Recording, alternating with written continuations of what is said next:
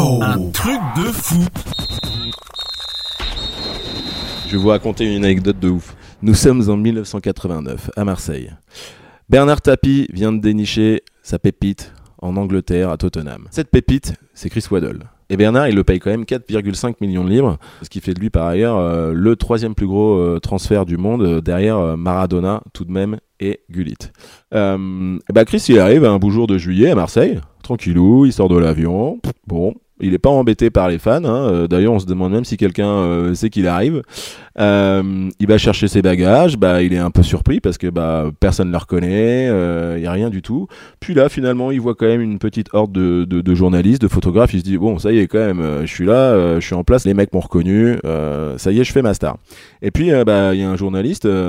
il lui demande s'il est impatient de, de, jouer au Vélodrome. Il lui dit bah ouais, carrément, je suis impatient. Et là, il lui demande quelle chanson il va chanter. Donc lui, il est un peu surpris parce qu'il comprend pas pourquoi euh, on lui demande de chanter des chansons. Il se dit, euh, moi, bon, j'étais plutôt venu pour jouer au foot, mais euh, s'il faut chanter, pourquoi pas.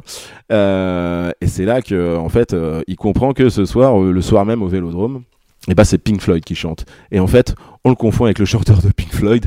Et euh, comme un Anglais ressemble à un Anglais, personne ne sait en fait euh, qui est ce mec que Benard a payé 4,5 millions de livres. Et même lui, au niveau confiance, il prend un gros coup dans le moral parce qu'il se dit, bah en fait, euh, personne ne me connaît à Marseille. Il aura quand même une revanche parce qu'il fera un titre avec Basil Boli qui s'appelle We've Got a Feeling. Waouh Un truc de foot ta dose d'anecdotes sur le football, pense à t'abonner à mettre 5 étoiles. Rendez-vous aussi sur Facebook, Twitter, Instagram et un truc de foot.fr.